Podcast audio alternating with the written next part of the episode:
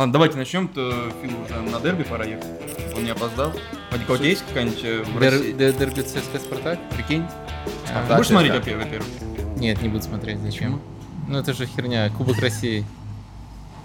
Фил, скажи, почему это не херня? Ну, например, потому что Спартаку больше не за что играть в этом сезоне, кроме как за кубок. Вадик, тебя есть какая-нибудь команда в России, не знаю, или в Беларуси, которая, Нет, нет, которую нет. ты симпатизируешь? Ну, ну, меняются постоянно симпатии. А ну, так, сейчас.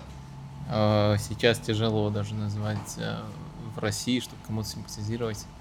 Не, наверное, все-таки такой команды нет. Ну, пусть будет ЦСКА. Ну, Гончаренко, свой чувак. А, аргумент, аргумент. ну, Давай, ну, ладно. это совсем супер маленькая симпатия. Ладно, мы все-таки в подкасте «Это Англия». Сегодня Вадим Лукомский, автор Sports.ru, комментатор э, телеспорта и подкастер всех возможных площадок. Э, и Филипп Кудрявцев, комментатор э, ОКТВ, у нас в гостях. Э, у микрофона Денис Качанов. И давай тогда, Вадим, начнем с твоей точно любимой команды, с Арсенала, которая вылетела из Лиги Европы. И как вы думаете, это на- насколько это трагедия одного конкретного человека, Пьера Эмерика Бамиянга, либо всего клуба, который, ну, потенциально 4 года уже будет без Лиги Чемпионов? Э, Мне кажется, это трагедия и всего клуба, с одной стороны, с другой стороны, э, конкретно, конкретные моменты, конкретные эпизоды. Э, С одной стороны, просто мы как-то уже настроились, что этот сезон, он полностью слит, то есть можно там чудом было зацепиться. Конечно, хотелось бы даже, если вылетать, то вылетать попозже, а не сразу же. Но такое ощущение после увольнения Эмери, после того, как э, Юнберг э, изначально там несколько матчей очень невзрачных провел, такое ощущение уже было, что можно до конца сезона просто экспериментировать. э, И, в принципе, если оценивать этот сезон как эксперимент Артеты, он до сих пор выглядит нормальным. Можно даже назвать его хорошим, но, конечно, с большой опаской. Эм, Погоди, а как ты смотрел этот футбол, ты помнишь? Ты смотрел его в прямом эфире? Нет, я его смотрел в записи. Я, я даже... Ну, даже знаю. Зная счет. Посмотрел Зная, счет, и, к сожалению, даже зная, что случилось на 122 это получается в минуте, уже после Мгм. гола ворота Арсенала, что сделала Бамиянка. Все я знал, э, но все равно смотрел этот матч. Э, Если, если полную картину давать, то, конечно, нужно еще учитывать, что Олимпиакос это не какая-то ерунда, это классная команда, которая возила Тоттенхэм э, отрезками, особенно у себя на стадионе. Э, С Баварией они дома сопротивлялись, да. да, а, и Арсенал, э, если, если, если оценивать уже чисто вот как две равные команды, Олимпиакос и Арсенал, то Арсенал создал чуть больше моментов, просто не повезло их э, Во втором реализовать. И во втором, и в первом, мне кажется, все равно Арсенал должен был увереннее в этих матчах э, себя показывать, э, но первая ошибка, то, что они сделали эти матчи равными, и вторая ошибка, конечно, в том, что они свои моменты не смогли реализовать лучше, чем Олимпиакос. У меня есть миллион причин, почему мне действительно жалко, что Арсенал вылетел из Лиги Европы. Во-первых, Арсенал, мне кажется, сейчас все-таки идет по динамике восходящей. И тот факт, что они не проигрывали в календарном году, в 2020-м э, ни разу до этого матча тоже это подтверждает. Но вообще, в принципе, у Арсенала неплохой состав сейчас подбирается по э, количеству здоровых футболистов и готовых играть в футбол, которых э, Артета вставит в состав, и практически на каждой позиции э, есть смена именно такая мотивированная, на которой интересно смотреть, есть кого показать, да, и как подготовить. То есть молодежь играет очень хорошо. Э, То есть в Лиге Европы было бы очень прикольно смотреть там, на того же Саку, Кети, там, не знаю, даже бог с ним на Уиллока. Вот, поэтому я, в принципе, э, очень сильно расстроен, потому что э, Лига Европы сейчас это было бы еще какое-то поле для экспериментов Артеты. Кто-то говорит, что, может быть, лишний турнир, лишнего турнира нет, поэтому можно на тренировках что-то там выстроить. Ну, нам-то болельщикам больше нравится, как все это выглядит в игре. Вот. Кроме того, Арсенал, несмотря на довольно неплохой ход по-моему, он просто застрял вечно на десятом месте. И это может быть по совершенно разным причинам. То они там упускают победы Да, где-то, то Ар- э, Манчестер Сити играет в финале Кубка Лиги, и Арсенал из-за этого, из-за, из-за то меньшего так мы количества обыграли, матчей. конечно, Ну, ну, вдруг, ну, хотя бы одно очко. Ну, ну что-то. Ну, короче, Арсенал это вечно десятая команда в этом году, хотя мы все еще продолжаем говорить, а может быть они поборются, а может быть они поборются. Ну, в общем, в Лигу Чемпионов Арсенал не попадет. Вообще ни при каких условиях. Ну, не попадет. Ну, зависит уже. от того, какое место будет в Лиге Чемпионов. Если Не пятое... зависит, мне кажется. Мне, мне- я, я тоже считаю, что даже если пятый Арсенал мега аутсайдер, потому что не, не просто нужно сократить эту пропасть, надо, чтобы все команды начали лажать, а их слишком много между десятым местом и пятым. а, Но Ну смотри, подожди, если легко обыгрывать Сити, то Арсенал, у Арсенала 40 очков, и от пятого места, у которых у, там, у Юнайтед 42 очка. Ну, там Шеффилд, правда, может быть, у которого 43. Слушай, ну давай... э, Я про количество команд, которые борются, говорю. Да, То да, есть да, Арсеналу говори. нужно идеально найти, чтобы эти команды лажали. Мне кажется, не будут все лажать. Впереди них-то есть помимо признанных, да, Тоттенхэма и Челси, которые, кстати говоря, сейчас хуже других, там, Шеффилда и Вулверхэмптона, да, не такие симпатичные. Но я про другое. Э, Если мы говорим про последний сезон Арсенала в Лиге Европы, я не вижу, чтобы это как-то очень сильно било по их календарю весной. Они доходили до полуфинала, потом доходили до финала.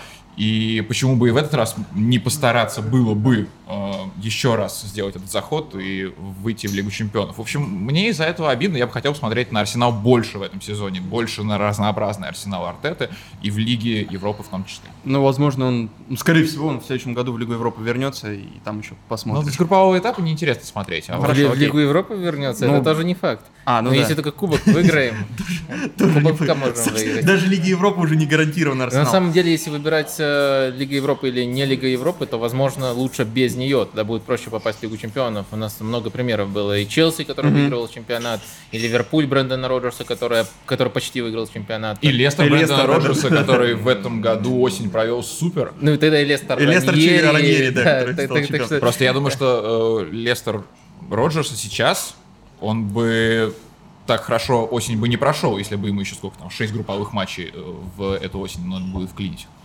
Наверное, наверное, не прошел бы, но да, скорее все-таки проблемы другие у Лестера. Там все с Ндиди, грубо говоря, началось. Когда он начал вылетать, сразу какая-то дикая нестабильность. А вы, кстати, понимаете, началась. почему сейчас они проиграли Норвичу? В этом туре в пятницу они играли. Э, Да, потому что они не забили большое количество моментов. Они играли там э, не ужасно. Но и по-прежнему все-таки в центре поля нет стабильности. Ндиди и Тилеманс начали на скамейке. Тилеманс, я, я так понимаю, тоже не очень, не очень э, здоров, потому что когда он э, играет, он играет очень здорово. Так что если бы они свои моменты забили, даже в таком составе... могли они забили спокойно. свой момент. Мне кажется, там э, нужно было засчитывать гол Лестера, и кто знает, как там все повернулось. Даже помимо этого гола еще были моменты у Лестера, потому что мне кажется, то, что это не самый их проблемный матч, тут уже где-то из категории немножко не фартит. Ну, когда-то и Норвичу должно повести, в конце концов. Согласен. Но было, мне кажется, более удивительное поражение в этом туре английском. а, И в, нем тоже каким-то образом связано. Оно, оно тоже связано с Арсеналом и с этим твитом Фил. Ливерпуль проиграл Уотфорду. И ну, вот все эти шутки, что задача Арсенала на сезон решена, Ливерпуль не пройдет э, э, чемпионат без э, поражений. А, Во-первых, что было в этой игре? Почему так мало Ливерпуль создавал впереди? И почему так легко позволял забивать Уотфорд? А ты хочешь смотреть на эту игру именно конкретно на эту игру, или вообще рассмотреть то, что с Ливерпулем произошло за последние Ну, я хотел с двух сторон посмотреть, но начни со стороны, которая тебе кажется более важной. Но мне кажется, что Ливерпуль не играет в футбол э, того уровня, на котором он должен быть, на котором мы привыкли его видеть. Вот после того, как команда вышла из этого зимнего отпуска, когда Клоп всех отпустил, э, дал недельку отдыха, и они вернулись, и после этого было все плохо везде. То есть э, это началось не в Уотфорде, это началось даже не в Мадриде. Это Были- в Норвиче началось. Да, были проблемы на Энфилде с э, Вестхэмом, и был Норвич, где Ливерпуль тоже создавал, ну, мягко скажем так, лениво свои моменты. Есть объективные причины. Хендерсона нет сейчас э, в составе, и это сильно бьет по полузащите. Фабиньо не так хорош как раз вот после своей травмы, которую, после которой он вернулся где-то там в январе. Вот. А, кроме того, возможно, я, я вот, если честно, меньше э, такое замечаю, хочу к Вадиму обратиться с таким вопросом. Сейчас ходят э, уже такие разговоры о том, что научились играть против Ливерпуля. Мол, есть несколько простых секретов. Это не дать пространство, э, соответственно, фулбекам, да, их э, мобильными вингерами постоянно блокировать и не давать разыгрывать мячи из глубины, да, с защитником, там, Вирджил Вандайка держать там и так далее. Ну, естественно, там, опекать э, тройку нападения. Вот. Да, да, пара пустяков. Очень простые секреты. Э, поч- поч- Почему все так э, раньше не делали? Нет, если ты даешь, э, на- наоборот, любая команда, она сужает пространство и дает крайним защитникам, либо вингерам, кто располагаются у соперника на флангах, определенную свободу. Жертвовать плотностью в центре, ну, по-моему, нелогично, особенно учитывая, что если ты пожертвуешь, но все равно там есть Салах, есть Мане, которые могут не только открываться, но могут и создавать моменты. Фермина тоже опускается. То есть я бы не сказал, что команды таким образом против Ливерпуля играют. И тем более у команд, которые добились результата против Ливерпуля, я бы не, не отыскал какой-то одной доминирующей черты. Ну, хорошо сдержали стандарты Ливерпуля, потому что были, было очень много матчей, где Ливерпуль выглядел вполне себе такой, э, скажем так, э, человеческого уровня командой. Вот у них была победная серия, они выигрывали всех, но они не уничтожали соперника в, в этих матчах, но, например, за счет стандарта, либо за счет быстрой атаки первый гол себе создавали, и дальше все становилось намного проще. На самом деле, первый тайм не был провальным даже в этом матче. С Уотфордом, ты Да. Но он просто могло... никаким, если честно. Он не ну, был провальным, он был скучным. Слушай, ну если ты объективно проанализируешь все матчи Ливерпуля в этом сезоне, такие таймы уже были у Ливерпуля. Нет? В последнее время, мне кажется, их больше, чем было раньше. Я, кстати, с этим тоже не согласен. Э, с Вестхэмом, ну, просто уничтожали соперника, но Вестхэм каждый раз, когда переходил на чужую половину поля, забивал гол, и это создало иллюзию борьбы. То есть там очень хороший матч был, то есть э, Ливерпуль не, не, нельзя... Но, с другой стороны, мне кажется, извините, сейчас перебью mm-hmm. по поводу, опять-таки, еще и защиты Ливерпуля. Мне кажется, что Вестхэм э, в некоторой степени м- отразил несправедливость вот тех цифр феноменальных в защите у Ливерпуля, которые у них были. Потому что, в принципе, у Ливерпуля есть проблемные, мне кажется, места в обороне. Да и Алисон тоже не бог. Вот. И... Абсолютнейший бред. И, и самая ужасная фраза. Алисон не бог, скажи вратаря, который лучше Алисона. А, хорошо. Вратаря... Кепа, да? Нет, я не говорю, что Кепа лучше Алисона. Хорошо, э, давай оставим, если, может быть, Алисона в покое, но если мы берем э, ошибки иногда позиционных крайних защитников, и мы берем то, что за спину Ван Дайку и Гомесу не так уж и сложно э, было забегать в последнее время и футболистам Вестхэм, и футболистам Уотфорда, а, то мне кажется, что да, мне кажется, что это что у Ливерпуля есть моменты Ну смотри, все зависит от, э, от э, характеристик, то что да, защита Ливерпуля не идеальна, Трент вообще как защитник до сих пор очень слабый игрок, ну, наверное, без очень просто слабый игрок, что моменты допускаются, с этим я, в принципе, согласен. Но не идеально, это не значит, что она плоха. Э, и да, в последних турах э, практически все, что ворот Ливерпуля создают, э, все забивают. И действительно, если бы не Алисон, если бы не доля везения, то это могло начаться раньше. Но все равно, если мы будем сравнивать с, не с каким-то там эталоном, а с конкурентами, у Ливерпуля все равно самая лучшая защита в Англии. Мне кажется, Пускай Алисон делает ее еще лучше, но все равно этот тезис остается в силе. Но вот мне кажется, мы подходим к такому моменту, когда мы действительно должны понять, почему мы меряем Ливерпуль. Мы меряем его по соперникам или мы, или мы меряем его по эталону. И мне кажется, что Ливерпуль в некоторой Эталон степени... Что?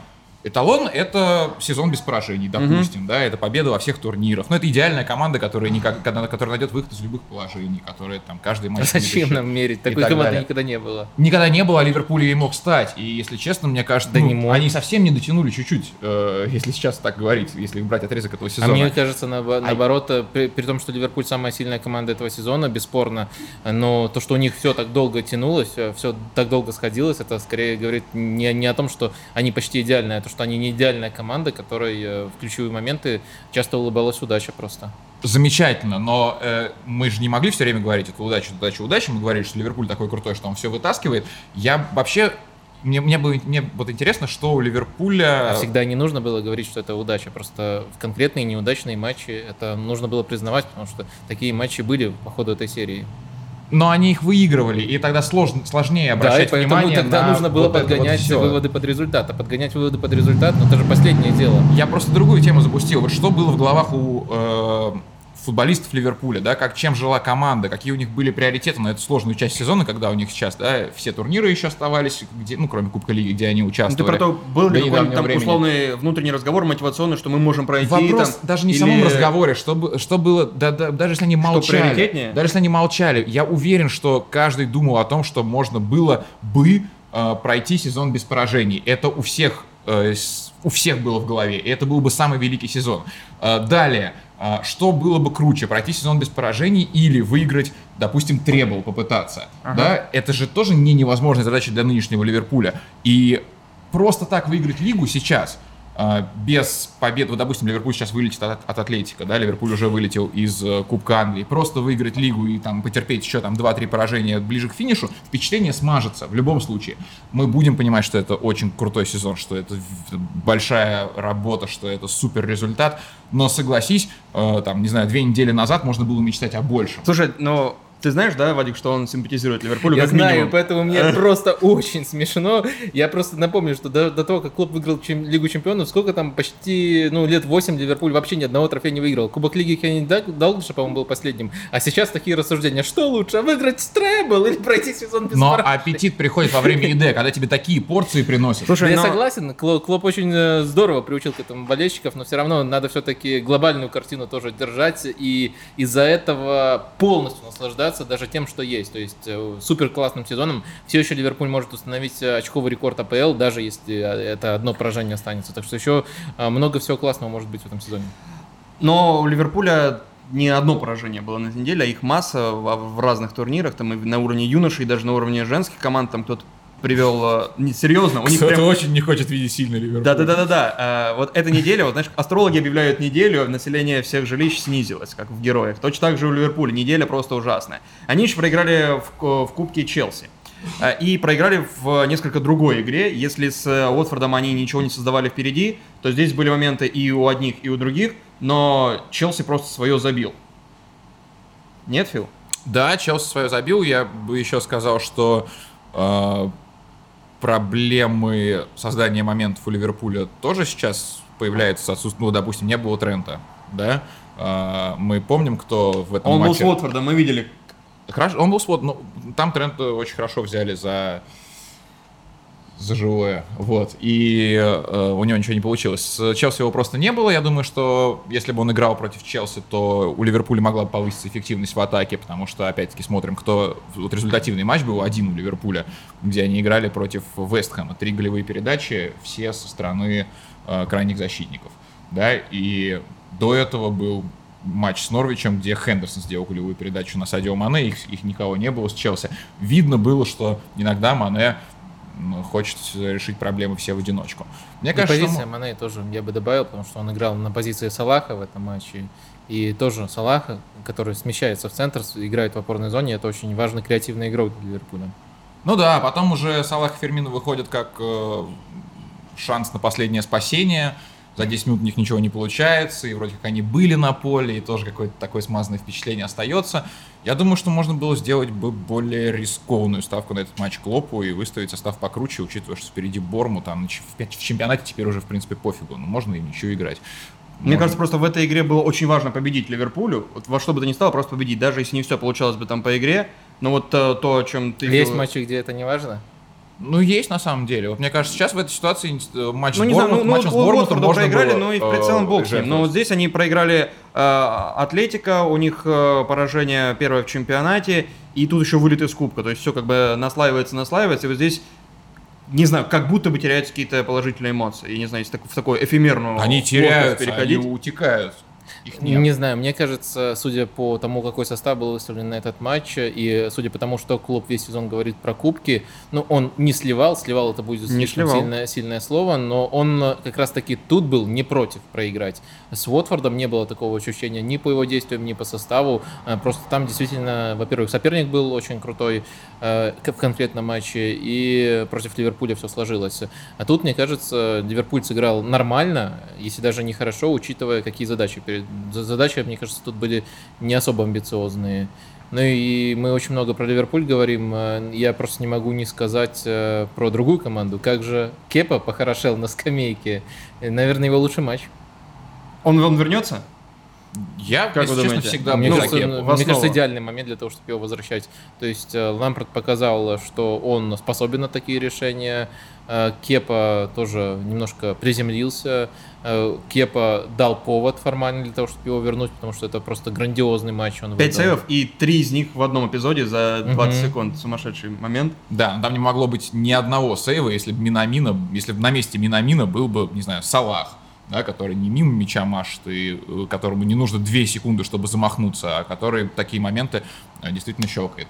А, я всегда был за Кепу, честно. Я вообще не понимаю, как можно сейчас в системе Лэмпорда вообще как-то еще куда-то метаться, учитывая, что команда строится на перспективу между самым, молод... самым дорогим... Но он же откровенно дерьмово играл. Молодым я не сказал, что он играл откровенно дерьмово. Слушай, Вадим, но ты, у него ты, не ты, было, ты, но у него не было ляпов. На, на вратаре внимание обращаешь, Алисон не бог, а Кепа играл не дерьмово. Вот Ну, Пикфорд ну, играет, я- например, я- я- дерьмово. Вадим, объясни, почему Алисон все-таки ближе к богу, а Кепа ближе к дерьму в последние пару месяцев, не, не, не, если не брать последнюю неделю? Э, Если, ну, Кепа последние пару месяцев э, сидел в основном. Я же говорю, ближе к дерьму был, да. Да. Э, Мне, кажется, можно очень четко проследить и визуальные впечатления. Во-первых, то, как часто Кепа не выручал. Во-вторых, это можно подтвердить статистикой. Он входил в тройку худших по шот-стоппингу вообще по всей лиге. Там был рядом с ним Ник Поуп, пока не взялся за голову. Его как-то в разоуме, как-то надоумил Дайш сделать это без скамейки. И Ангус Ган, который потерял место в Саутгемптоне. Вот настолько было плохо Кепа в плане шот-стоппинга. В этом плане игры- мне кажется, еще участвуют такие люди, как Курт Зума иногда, там, Кристенсен, Ты понимаешь, Тамори о чем, о чем речь? Что это уже удары с учетом позиции, с учетом остроты. То есть это специально адаптированная модель для оценки э, того, как хорошо вратарь э, отражает удары. И она объективно берет э, всю картину этого сезона.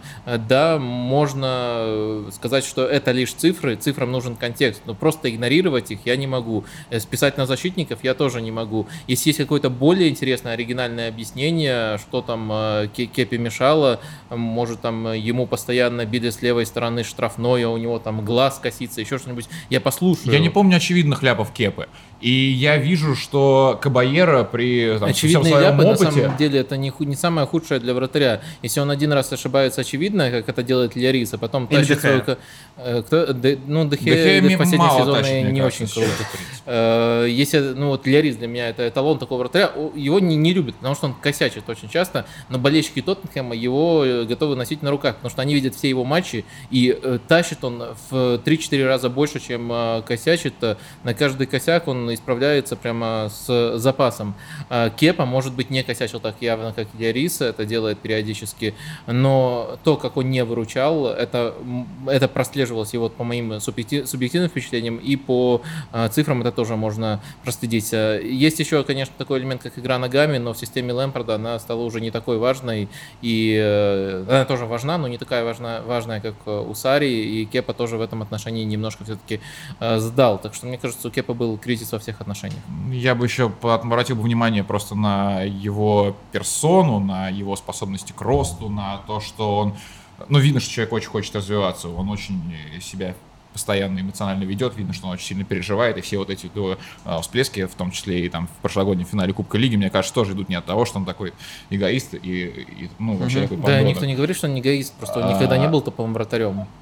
И, может быть, на него давит цель. Ну, по разным причинам. Мне кажется, что Кепу можно сейчас э, вырастить в хорошего вратаря. Это мои впечатления вот так со стороны.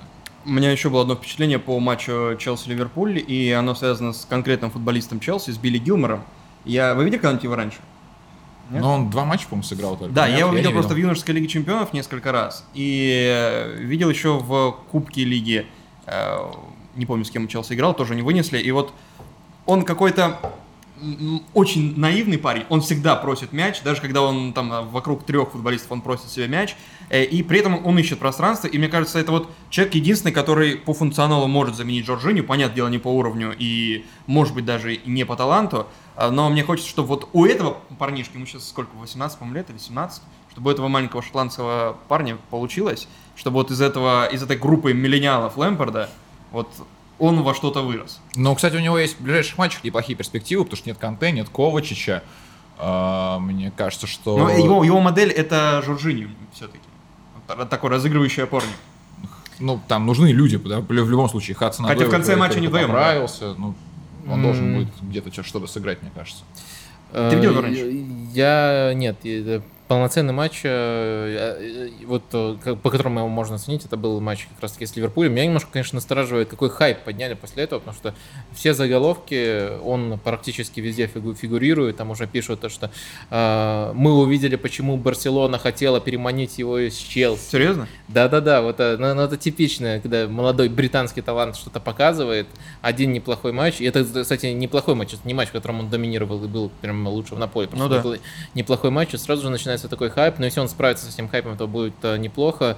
Э, но так, мне кажется, это просто продолжение общего тренда. Лэмпорт действительно подтягивает э, молодых. Это, это здорово, но я бы пока, конечно, его не переоценивал и последил бы еще. Конечно, вот соглашусь с твоим главным тезисом, что по позиции, по роли он конкурент именно для Жоржиньо. Ну и мне кажется, что он попал еще в удачное время, когда у Ливерпуля, ну сейчас, мне кажется, была, была очень слабо сыграла э, тройка полузащитная, и там ему было проще. И опять же нет Хендерсона. Ну и опять же нет Хендерсона, да.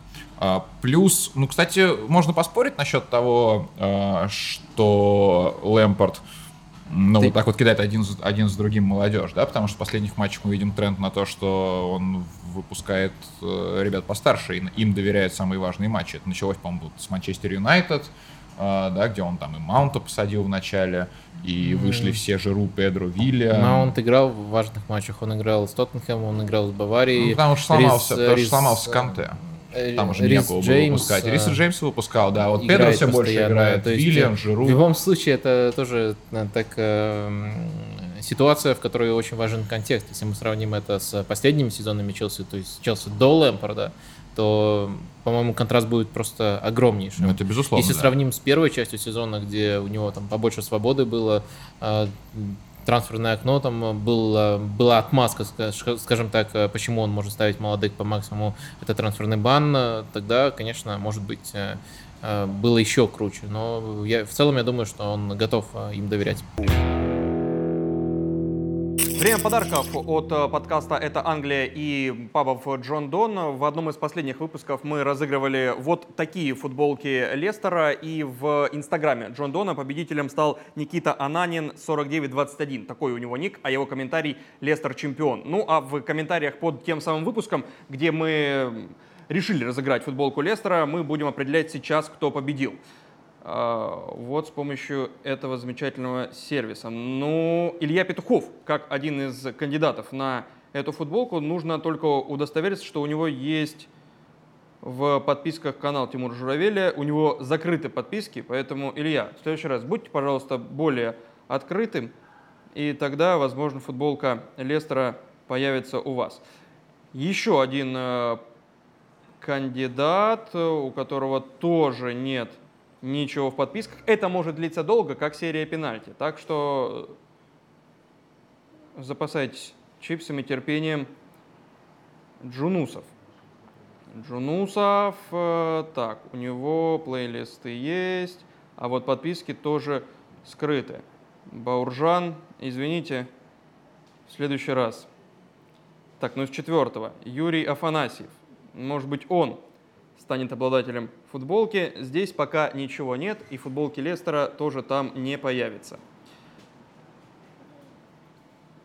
Так, попытка номер пять. Как у группы Виагра. Сергей Чертовской. Сергей Чертовской. Эмблема Самбдории, но ни одной эмблемы с логотипом канала Тимура Журавеля. Поэтому следующий кандидат Дмитрий Поддубный. Но если не он, то все, надо заканчивать. О, подписки. Смотрите, есть Мария Макарова у него в подписках, есть Вадим Лукомский. А если сам, сам Тимур Николаевич Журавель, ищем, ищем, есть, да, есть. И э, футболку Лестера от э, подкаста «Это Англия», вот такую футболку получает Дмитрий Поддубный. Манчестер Сити. Манчестер Сити сыграл э, в разных турнирах на последней неделе. Была Лига чемпионов с Реалом – где, мне кажется, было сумасшедшее противостояние, какое-то стремление, кто больше изощрится, какое-то тактическое извращение двух лысых шарлатанов. Нет, там просто оригинальные позиции для игроков, удивительные какие-то схемы, там, э, Бернарду Силва с Дебрёйна в атаке и так далее. Но потом был более, наверное, классический матч. Для Сити на выходных когда они играли в финале Кубка Лиги с Астон. Вы видели этот матч? Да. Смотрел? Ну, это со- совсем классика для Сити уже. Кубок Лиги выигрывать. Третий Скучно. год подряд. Третий год подряд Пеп берет э, Кубок Лиги с Сити. Что вообще значит этот турнир для Сити и вообще для Англии сейчас? Когда вот берет одна и та же команда, когда все время поднимаются каждый год, каждый полгода разговор о том, что нам не хватает паузы, нам нужна пауза, дайте нам отдохнуть и так далее. Уберите Кубок Лиги в конце концов, ну что-нибудь. Что этот турнир сейчас значит для кого? Для Англии, для... Это абсолютный рудимент. Ну, ну как его еще назвать? Ну, абсолютно никому не нужны турниры.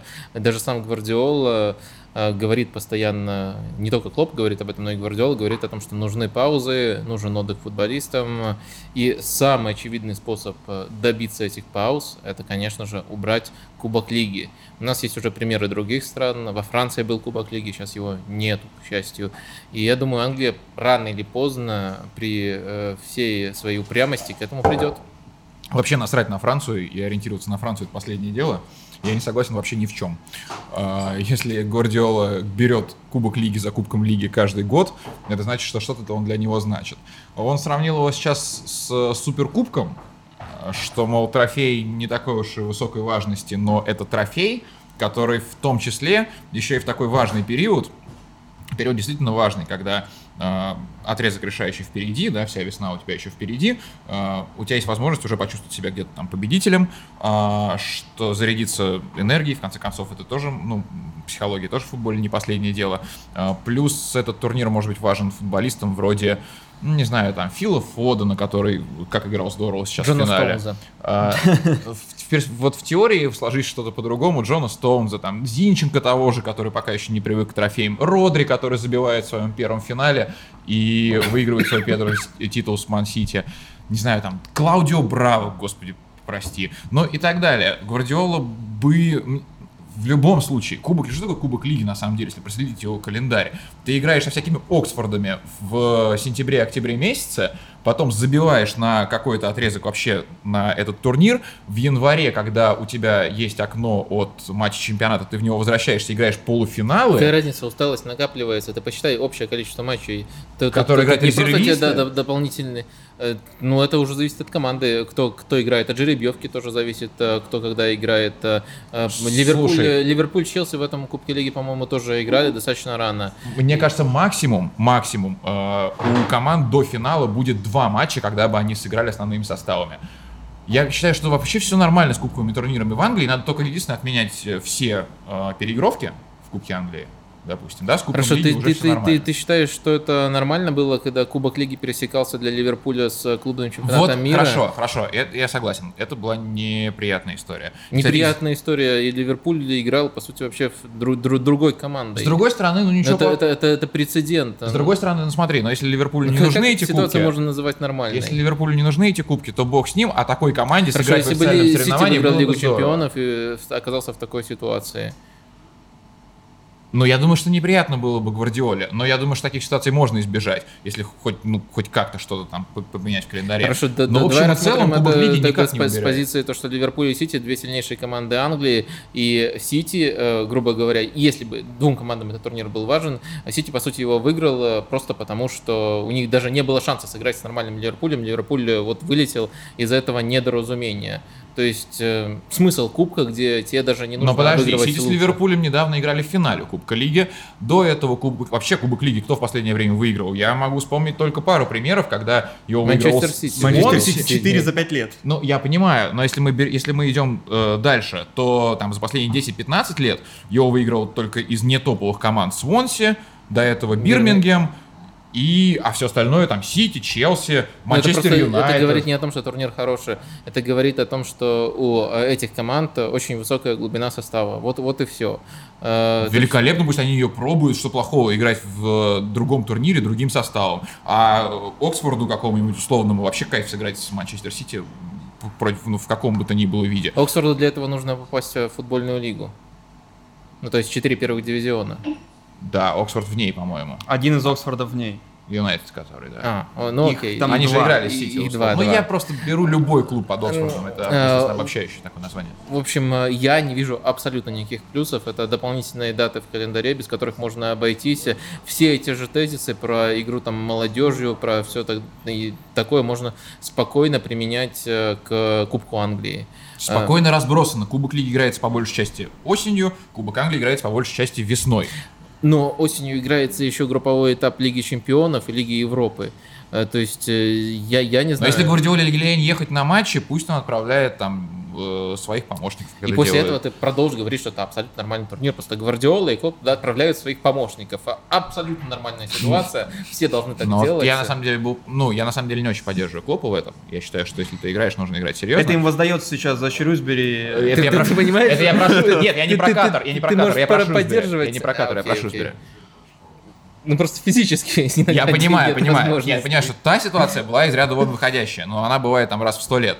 Я про другое. Нее стоит оставлять такой турнир, чтобы мы обсуждали, по крайней мере, такую ситуацию. Это важный турнир для Пепа, наверное, и еще потому, что у него он 29-й, который он выигрывает. И там была удивительная статистика, которая мне попалась на глаза, я сначала не поверил, потом зашел сам, посчитал. Каждые 23 матча Пеп берет трофей. 667 Ну, игр. Вот, вот, еще одна причина, почему нахрен надо убрать все эти кубки лиги. Они просто набивают эту цифру. Пусть у всех будет нормальная цифра. Суперкубки, кубки лиги. Эм, Можно либо убрать, либо не учитывать, по крайней мере, когда мы что-то серьезное подсчитываем. Но Гвардиоле же самому неприятно. Он уже стал таким лузером, что не может, э, кроме Кубка Лиги, выиграть ничего. Подожди, ну Кубку Англии у тебя нет... Говори про действующего чемпиона Англии сейчас. Ну, Кубку Англии у тебя нет такого отношения. Кубку Англии один кубок должен быть. Это, это, это нормально. Пока пусть, пусть живут. Потом посмотрим, как- какие, какие, какие Вершитель будут- судеб Вадим Луковский. Потом Да, посмотрим. это, не от, не- это не от меня исходит. Э, Мы же знаем, что клубный чемпионат мира будет очень сильно меняться в ближайшие годы, что там будет, будут дополнительные команды. Э, Посмотрим, как это отразится на календаре. Если в итоге придется жертвовать, то, конечно, следующая ступенька по престижности это Кубок Англии. Ну, то есть его терять мне не хотелось бы. Тут действительно уже есть и очень красивые истории, и шансы сыграть против топовых клубов э, Мгм. у всяких, э, скажем так, сказочных Оксфордов. команд. Да-да, любых Оксфордов причем даже. А, Так что его терять не хотелось. Но. Кубок Англии не потеряют. В Англии за него очень сильно пекутся, впрягаются всевозможные и пытаются склонить большие клубы э, по-разному к тому, чтобы они относились к нему серьезно. Кубок Англии мы, конечно, не потеряем. Но я бы и Кубок Лиги не терял, честно.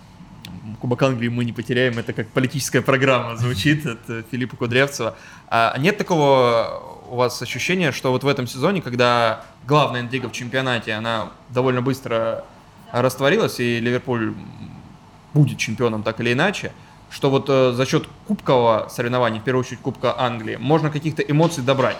И вот там какие-то интриги еще живы, потому что там, ну, по сути, все еще остаются, да, играть. Ну вот сейчас Ливерпуль вылетел. Ну, мне кажется, ты рассуждаешь с логики одного клуба, с логикой Манчестер Сити. У всех остальных живы интриги в чемпионате. Не вылететь, либо попасть в Еврокубки. И тут и там, и там борьба просто Не, я, рассуждаю... шикарнейшая. Я рассуждаю со стороны зрителя исключительно, что вот каких-то эмоций добрать в кубке. Вот э, в борьбе за трофей внутрианглийский в этом турнире.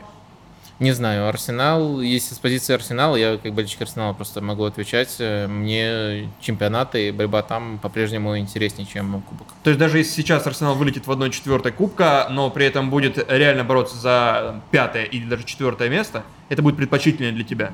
Э, Ну, по крайней мере, за этим мне интереснее смотреть.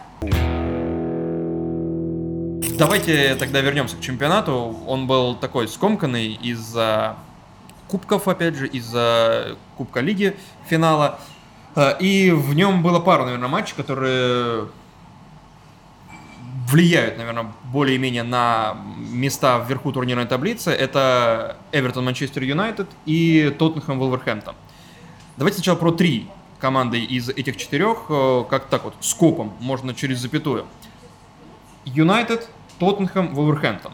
Те команды, плюс еще Шеффилд, да, наверное, рядом с ними, который не играл в этом туре. Не играл же он, правильно? Не играл, да. Не играл, Они у с него- Севиллой должны будут играть. да, Одна да, игра у с него в Виллой. запасе. Вот эти три команды, как вам кажется, вот среди них, кто больше и э, больше претендент на пятое место, если оно становится Лигой Чемпионским? И почему? Я посмотрел календарь а, и вообще всех команд. Вообще, мне кажется, что в ближайшее время очень круто будет посмотреть на Юнайтед, который вроде как форму набрал хорошую. У них в ближайших турах Сити, Тоттенхэм и Шеффилд. Вот мне интересно из этих трех туров, сколько они смогут матчей выиграть, смогут ли выиграть хоть один, вообще сколько очков наберут. Вот. И как они будут играть, потому что против Сити, понятное дело, у них, кстати говоря, очные матчи получаются в последнее время, э, да, после, против больших команд. Э, что случится с Тоттенхэмом, который понятное дело, что сейчас такая команда своеобразная очень при Мауриньо. А, ну и, соответственно, Шеффилд — это всегда загадка. Мне больше всех нравится Вулверхэмптон из э, этой троицы, естественно, очевидно. Меньше Эм. всех, меньше всех Тоттенхэм. Вот это я поддерживаю. Мне тоже меньше всех Тоттенхэм нравится. Но на самом деле, даже если включать объективность, то по игре тоже Тоттенхэм, наверное, тут выглядит немножко слабым звеном. И Напомню, Шеффилд мы включаем в эту Ну, да, ну категорию. как, как хочешь, можешь включить. Шеффилд, если Ну, тогда, побеждает, конечно, если Шеффилд побеждает, он по очкам пятый. Конечно, тогда болеть хочется за Шеффилд. Э, Команда просто уникальная и в плане некоторых игровых характеристик, э, и в плане того, что они, по сути, самая бедная команда этого сезона в АПЛ.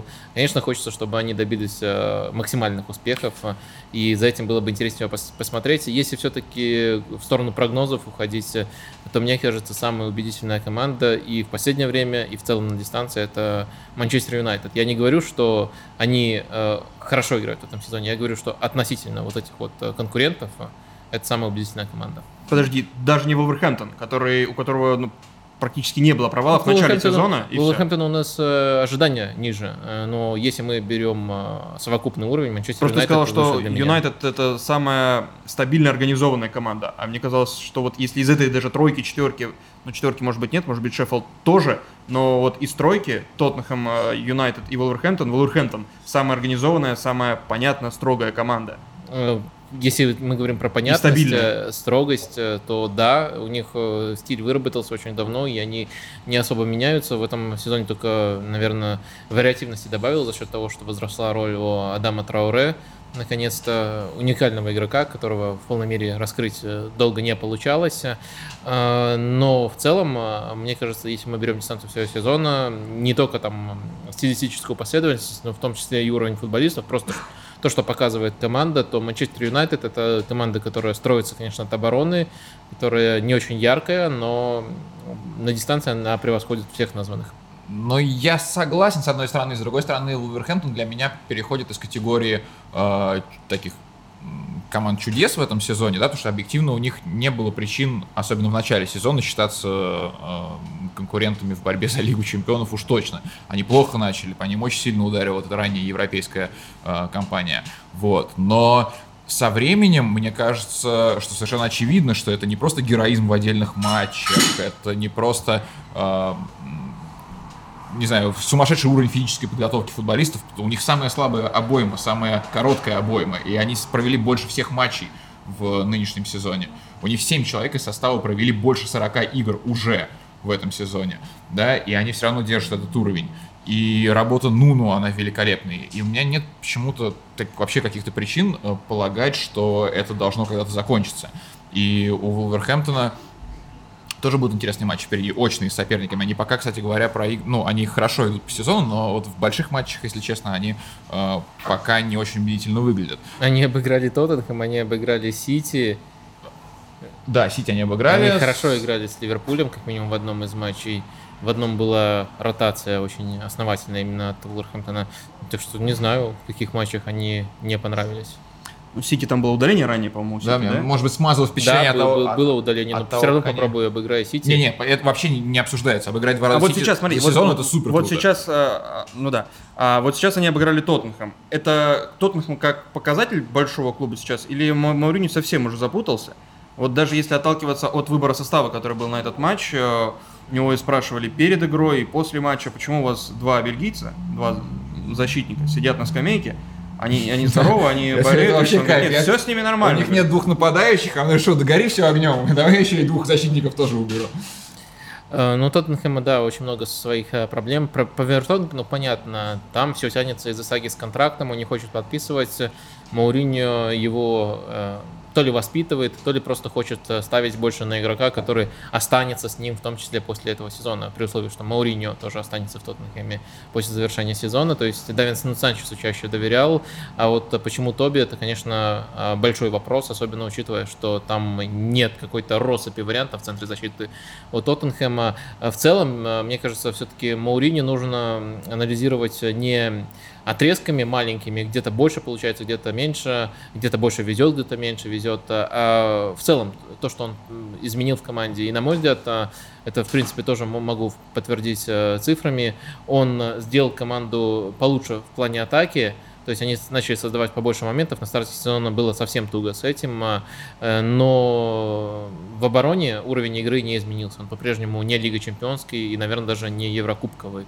Так что... Подожди, а, а тут ощущение какого-то парадокса. У них э, нет нападающих, но создавать они стали больше. Но какой-то отрезок э, были нападающие, э, и создавать они стали ты, до, ты, достаточно... А, ты имеешь в виду весь отрезок да, Мауриньо? Весь, да, весь отрезок Мауриньо, я имею в виду, во-первых. Во-вторых, э, создавать они начали в том числе потому, что немножко опустилась линия защиты, то есть... Э, немножко? Стало... Ну, при Почетино там тоже не было каких-то геройств и высо... супер Ну ладно, я, может быть, послед... сейчас имею в виду... Последние месяцы. Скорее, не среднюю позицию линии обороны на поле, а именно э, расчет на оборонительную игру, которого стало намного больше. Ну, Тоттенхэма при Почетино тоже тоже были матчи, где они играли от обороны. Дортмунд они проходили просто автобусом в Лиге Чемпионов. А в чемпионате Англии тоже можно много топовых матчей вспомнить. Если из этого сезона, то посмотри первый матч между Шпорами и Сити. В этом сезоне ну, там супер автобус. Даже Мауриню это не удалось э, превзойти, когда 2-2 еще в первом круге они сыграли. Да, да, да. Так что такие матчи тоже были при Почтино. Я бы не романтизировал его излишне, когда нужно. Он тоже был достаточно четким прагматиком. При Мауриню этого стало больше. И самое важное, важно то, как они готовы это делать не только в топовых матчах, но и в матчах с более слабыми командами. То есть намного чаще это стало происходить. Э, и э, с точки зрения стиля это, конечно, немножко помогло и Сону, и Моури, и даже на, первых порах Дели Али э, немножко раскрепоститься и в этом более прямолинейном стиле создавать побольше моментов. Вот это Мауриньо сделал правильно. А дальше, конечно, когда уже нужно что-то определенное, какой-то определенный стиль привить команде, пока что вопросы, вопросы, вопросы.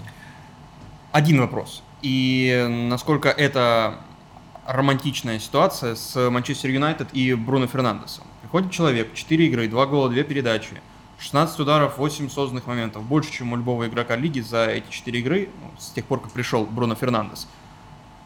Действительно такое большое влияние одного человека на игру Юнайтед вот в этот э, период э, сезона? Или здесь какие-то другие обстоятельства, которые просто сложились? Э, ну, Или так один игрок все поменял? Мне, мне кажется, что... Да, я, я просто... Од, Давайте, одну кто уверен, кому меньше кажется. Я одну, я одну фразу, одну фразу просто закину. Мне кажется, что э, настолько в Манчестер Юнайтед его ждали и настолько уже хотели на него побольше всего свалить, что как только он пришел, это все мгновенно сделали и решили, что вот теперь мы зависим от Бруно Фернандеша. Он, может быть, сам бы, э, ну как-то в нормальном клубе, мне кажется, э, так, так, такие э, полномочия и такие функции и такой объем работы делегируются как-то более-менее э, равномерно. Рав, ну, не то что, ну да, да, постепенно одному футболисту. А, а в Манчестере вот, о, у нас есть Фернандеш, мы теперь ни при чем, чувак, играй.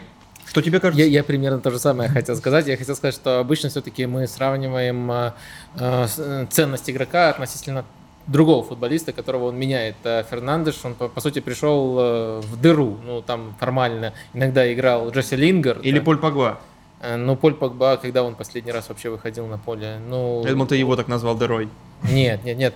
А Поль Погба... Черной дырой. К нему можно относиться по-разному, но Манчестер Юнайтед в плане атаки был зависим от него. И то, что его нет в этом сезоне, это серьезный минус, особенно минус для матчей, где нельзя просто сыграть в контратакующий футбол, где нужно взламывать соперников.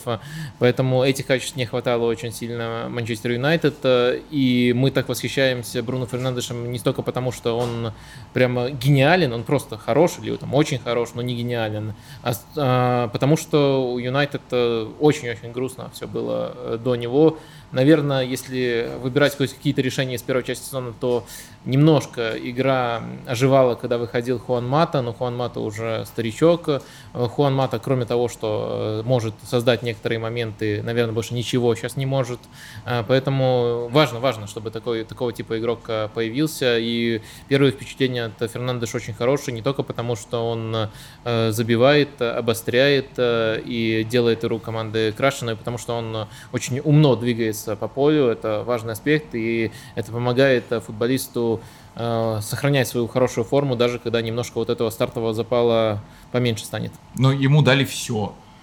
Он с самого первого матча бьет издалека постоянно, причем очень уверенно, и, судя по всему, ему действительно там, Сульшер сказал, бери на себя игру. Он исполняет стандартные положения, очень давно не было человека, ну вот Пакба был, да, который может бить штрафные прямые в Манчестер Юнайтед, ну, до этого Руни, наверное, бил на таком уровне, сейчас Бруно Фернандеш это отдали, причем еще и угловые он э, тоже исполняет, да, э, пенальти у Манчестера были э, проблемы с пенальти, сейчас сразу приходит человек, первый, ну, первый, второй матч играет, пенальти ставит, он уже подходит к точке э, и бьет. Ну, то есть, да, его сделали уже таким символом Манчестера.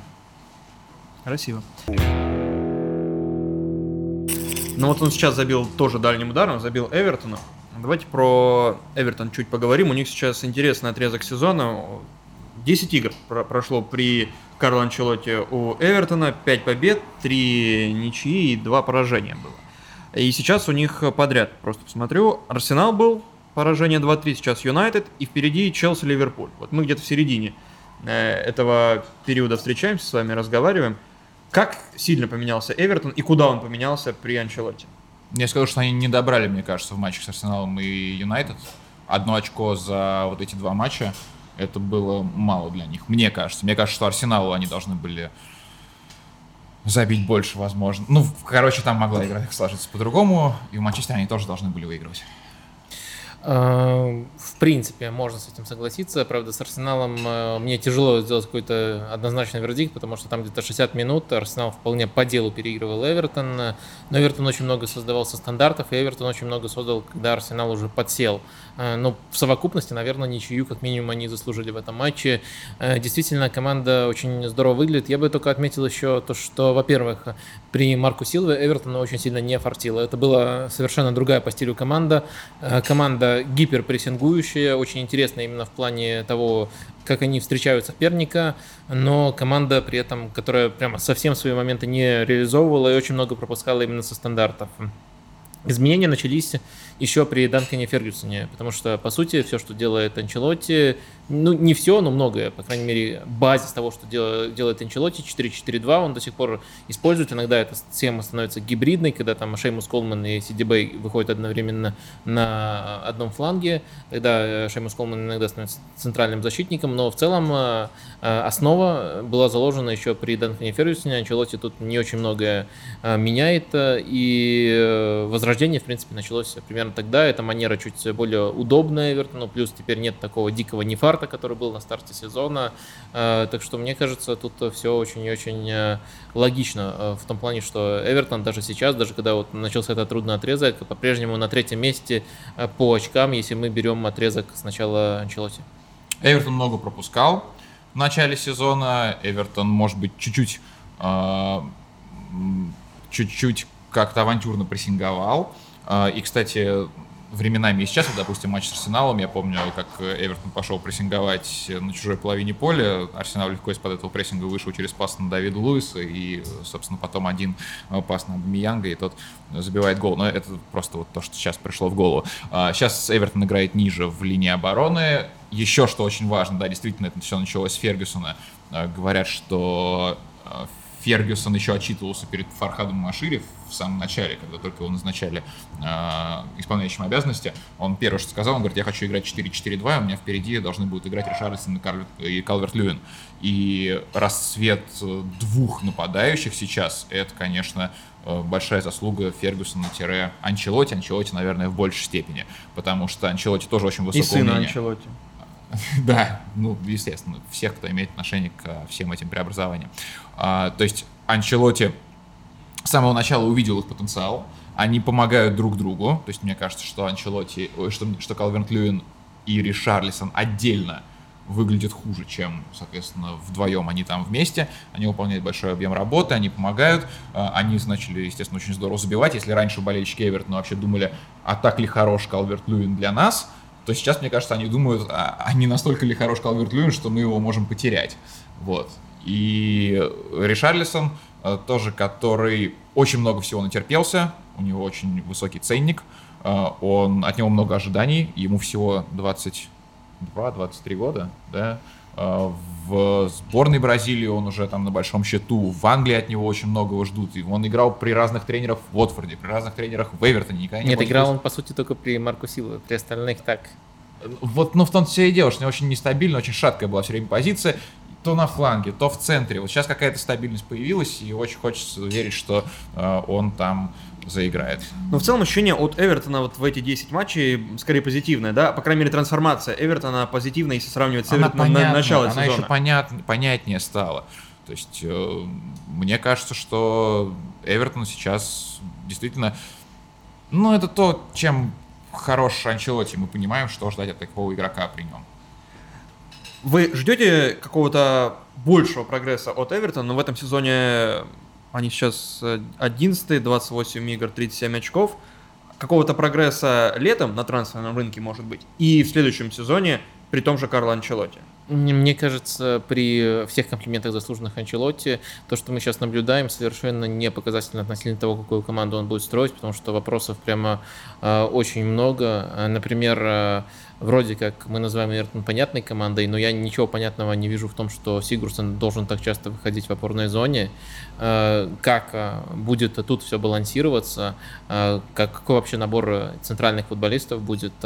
Дальше, опять же, 4-4-2. За простоту мы эту схему тоже хвалим, и она помогла Эвертону еще при Данкине Фергюсоне. Анчелотти тоже продолжает ее использовать, но очень четко во, все, во всех своих мемуарах Анчелотти говорил, что это схема, которую он он использует э, в таких экстренных ситуациях, то есть э, когда нужно быстро организовать а команду. тут экстренная ситуация. Да-да-да, вот э, тут, тут понятно, почему он ее использует, но будет ли он использовать ее дальше, или он вокруг каких-то других принципов будет строить команду, это тоже для меня очень большой вопрос, так что э, я очень сильно жду лета, мне кажется, Эвертон на многих позициях можно не столько даже усиливать, сколько менять.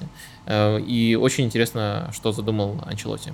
Ну, я центральную зону вижу такой, действительно, Сигурсона большая, большой вопрос, потому что в схеме там с опорными полузащитниками, чисто ярко выраженными, э, он э, может играть там десятку, условно говоря, может играть второго форварда, да, он бьет издалека, Сейчас, когда ему нужно отрабатывать вперед, и назад, в паре центральных полузащитников он плохо выглядит, и непонятно, его на фланг Анчелоти ставят, то есть ему места действительно мало, а футболист, в общем, статусный и дорогой, тоже надо понимать, если с ним расставаться, то это должна быть какая-то оправданная продажа. Но он играл в этой схеме опорника в сборной Исландии, так что я бы не сказал, что он совсем не отрабатывает, но другое дело, мы знаем, что... Ну тогда теряется с... его атакующий да, потенциал, да, да, мне кажется. Э, если выделять любимую позицию Сигурсона, у него как у Азила, с, с отрывом десятка, вот десятый номер его супер главная Но позиция. десятки нету Анчелоти при нету, схеме 4, пока, пока что нету, вот поэтому я и говорю, что интересно, что долгосрочно придумал Карло. Похвастаюсь э, тактическими э, находками своими. Давай. Недавно прочитал такую мысль, что Анчелоти как ученик Арига Саки изначально был, мы его сейчас знаем как тренера, который любит э, подстраивать, ну не то, что любит подстраиваться, который легко адаптируется под набор футболистов, которые у него есть, и может размещать на поле футболистов, ну, казалось бы, несовместимых, да, и там дает, дает им определенную свободу. А раньше при Ариго Саке Анчелотти был максимально э, не гибок в этом плане. У него была схема 4-4-2, в которой он не хотел вообще никак менять. Он э, отказывался ставить в центральную позицию Джан Франко Дзолу, которого отправлял на фланг. Он не купил в Парму Роберту Баджо, потому что он не хотел, чтобы тот играл десятку. Э, и вообще очень много было таких ситуаций. И человек, который изменил все для Карла Анчелоти, был Зинедин Зидан. Он пошел в Ювентус и понял, что, ну, извините, 4-4-2 с Зиданом я играть не могу. И поэтому он действительно сделал его десятым номером. А... Это где ты прочитал? Э, это писал Майкл Кокс на Атлетике. Я до него это писал. Но до, до меня это писал э, Анчелоти. Но, правда, сам Анчелоти говорит, что человеком, который изменил все, был э, все-таки Баджо. Он когда, когда решил, когда понял, что от такого игрока отказался только потому, что ему нужно 4-4-2, и у него нет позиции триквартисты в эти 4-4-2, он сказал, что надо что-то менять, надо что-то переосмысливать. Потом же его карьера складывалась так, что он работал с все большими, там, ну, с большими клубами, с большими футболистами. Понятное дело, что там уже им 4-4-2 не навяжешь. Вот. А сейчас он как бы вернулся, ну, back to basics, да, у него есть опять примитивная довольно команда по его меркам в которую он опять э, к своей первостепенности схемы и приходит. Ну, не совсем. Э, в Наполе он пытался играть тоже 4-4-2, особенно без мяча. В Реале у него тоже он э, трансформировал схему так, чтобы становилось 4-4-2 без мяча. Там Ди Мария отрабатывал за Роналду, Роналду Бензема оставались повыше. То есть, то есть эти принципы, они у него в той или иной степени прослеживались всегда. Я думаю, в том числе поэтому в Эвертоне базис будет строиться именно от этого. Но мне интересно, как они будут располагаться с мячом, потому что и в Наполе, и в Баварии, и в Реале именно в плане игры с мячом там все было интереснее, чем вот это вот, это вот э, э, basics. Но в Эвертоне, мне кажется, очень большой потенциал для фланговой игры. Именно поэтому я и не стал так акцентировать внимание на проблеме там, двух центральных полузащитников. Фланги у Эвертона очень сильные.